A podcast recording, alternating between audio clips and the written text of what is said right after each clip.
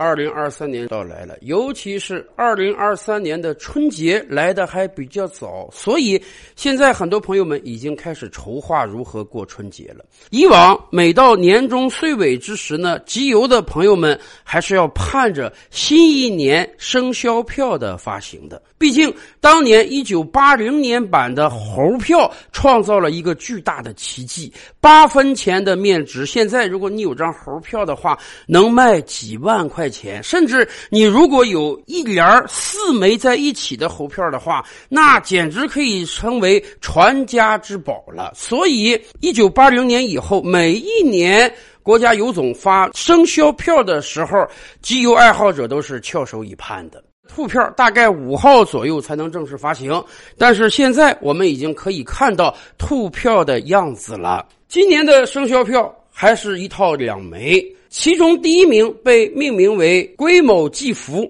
这是一张别出心裁的蓝色的兔子。说实话，蓝色兔子在自然界中似乎是见不到的。更关键的是，这只蓝兔子长了两只红色的眼睛，看起来不太乖巧的样子，甚至让很多人有了妖媚的感觉。据中国邮政报报道称，这枚卯兔是黄永玉大师亲笔创作的。同志热烈奔放自由，希望大家通过这枚生肖邮票能够感受到潇洒喜悦与幸福。然而，很多人看到这枚邮票之后，却感受不到这些字眼儿，只是感觉这只兔子怎么这么怪。说实话，我觉得从某种意义上讲，今年这个邮票选的还是挺成功的。为什么？因为它成功的激起了大家的吐槽欲望。它成功的把生肖邮票的发行形成了一个亮点，不知道会不会有很多人因为这个原因哎主动的去买几枚生肖邮票呢？因为这些年来我国邮票市场实在是太惨淡了。而且，对于广大集邮爱好者而言，大家固然想一睹真容，看看今年的生肖邮票是什么样子。可是，很多人更关心的是，今年咱们这个生肖票要发行多少量啊？因为很显然，发行数量的多少，直接决定了这枚生肖兔票有没有可能迅速的破发。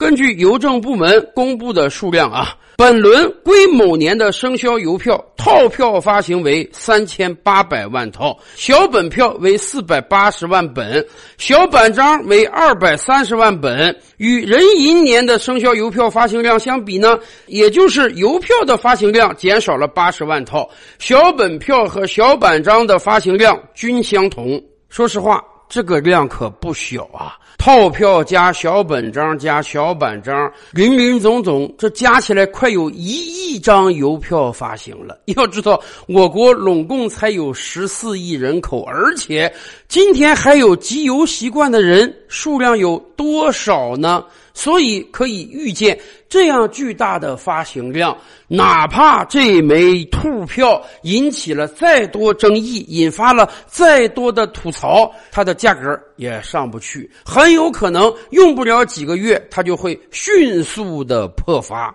邮票最初被生产出来的时候，它其实是一种货币的替代。百多年前，当我们没有电话、没有电报，只能通过书信交往的时候，我们是要付给邮递员工资的。所以邮票被设计出来了。邮票是有面值的。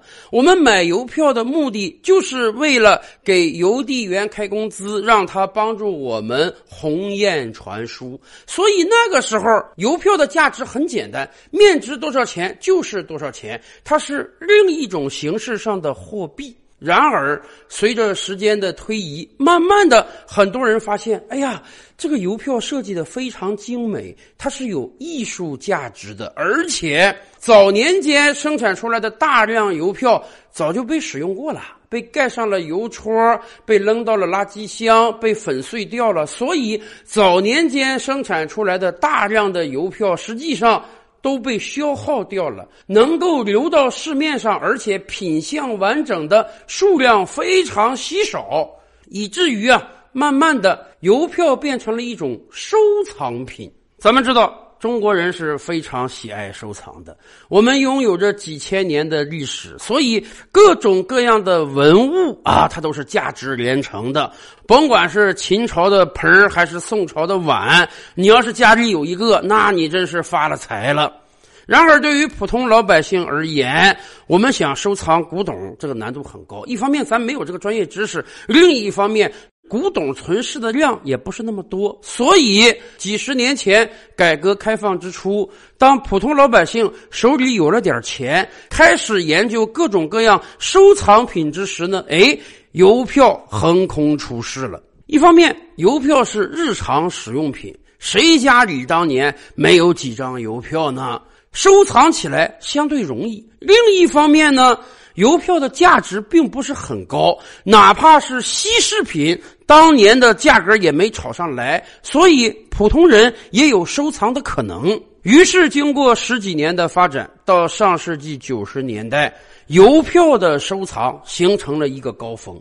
那个时候，几乎每个城市都有大大小小、各种各样的邮币市场。上到退休的老年人，下到中小学生，我国形成了很大一批集邮爱好者。到今天，很多人家里还或多或少收藏了不少当年的邮票。对于集邮爱好者而言，收藏邮票是既有艺术性又有收益性的事情。很多集邮爱好者说，咱们国家和外国发行的各种各样的邮票，那单独拿出来绝对都是艺术品啊！那都是一代又一代艺术大师经过精心创造。制作出来的邮票有很多都是名家的传世作品，在那样一个科技不发达的年代，我们家里有一些邮票，不时的拿出来把玩欣赏一下，倒是也有助于提高我们的艺术水平。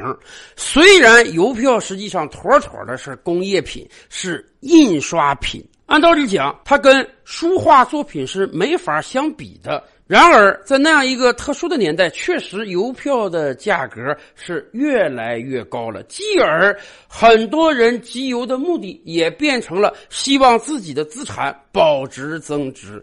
尤其是一九八零年的版猴票，那一版猴票是我国第一年发行生肖邮票。最开始啊，很多人根本没有意识到这一版猴票巨大的艺术价值和收藏价值。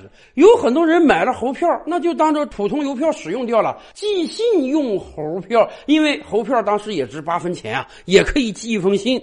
再加上本来猴票当时的印制数量就很稀少，大概只有几百万枚，又有大量被消耗掉了，所以物以稀为贵，这一版猴票的价格才打着滚的往上涨。而猴票价格的飙升呢，也让很多人看到了希望。买的时候八分钱，现在几万块钱，投资什么能有这样巨大的回报啊？所以集邮的人热情也越来越高涨。然而，很多事情是要有最终的接盘侠和承载力的。过往二十年，我国房地产一路高歌猛进，你在任何一个城市买房都只涨不跌。然而，过去一整年，我国房地产进入到冰冻期。大家看到了，原来房子并不是只会上涨不会下降的。到今天，很多城市的房价甚至倒退回了三年之前、五年之前。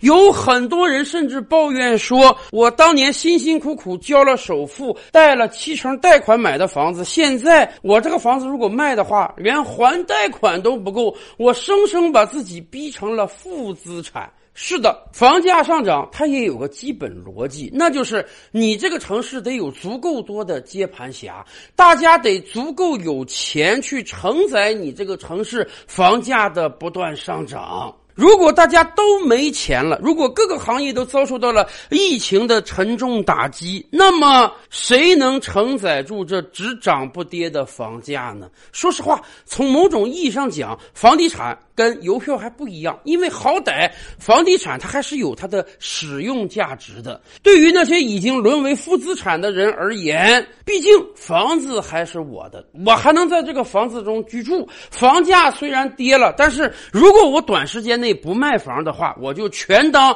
房价没有跌。哎，我还是能支撑得住的。可是邮票不是这样啊。邮票最开始被生产出来的时候，它是有价值的。